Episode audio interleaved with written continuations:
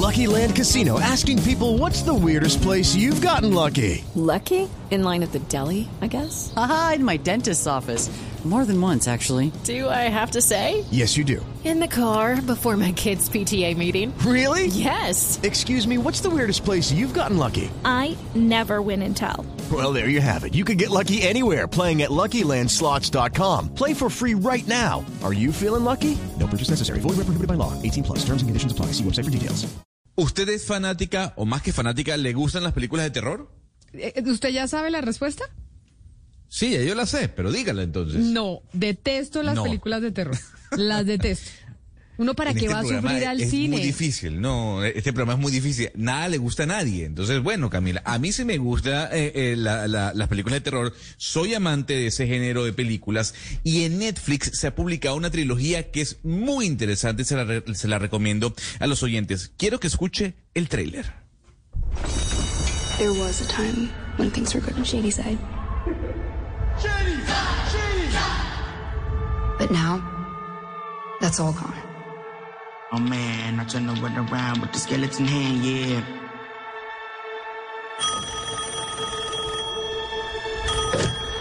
Hello? Still alive. Who is this? It's happening again.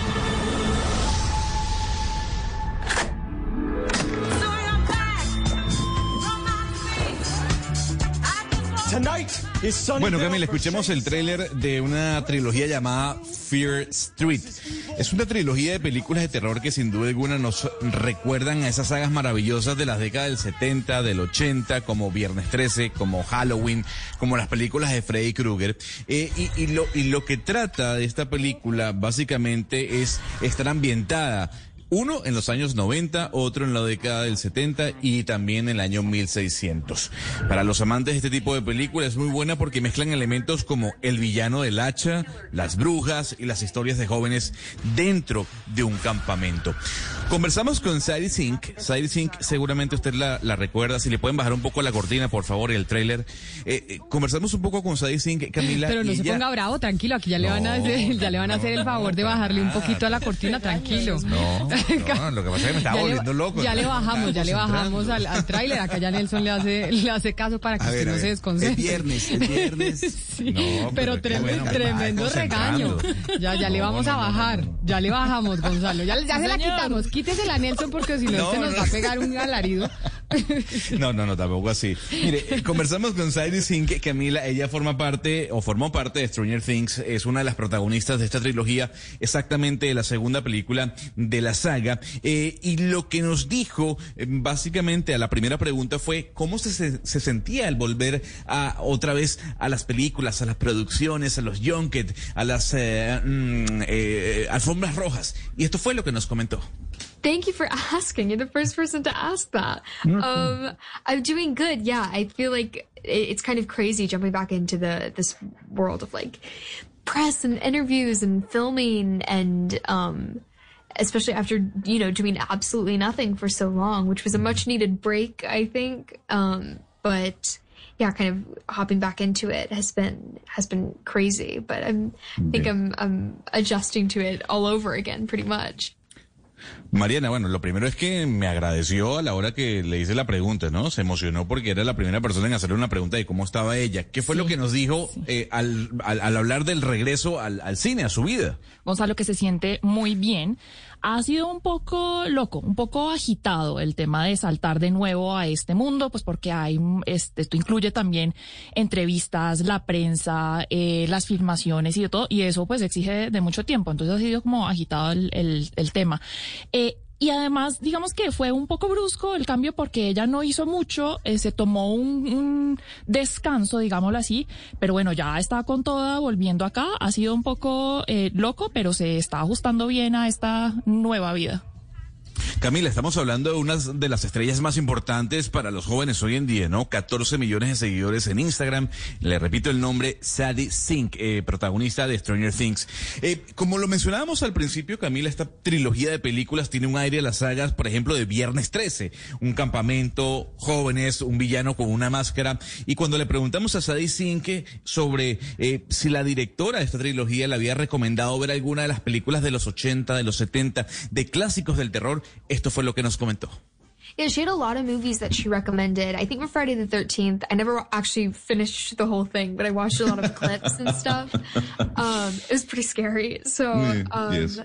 yeah, but there's a lot of inspiration drawn from uh, Friday the 13th. I feel like I'm even, if I'm remembering correctly, I think like nearby the location, like the camp that we filmed at, was actually where they filmed one of the Friday the 13th movies or something if I'm if I'm remembering correctly.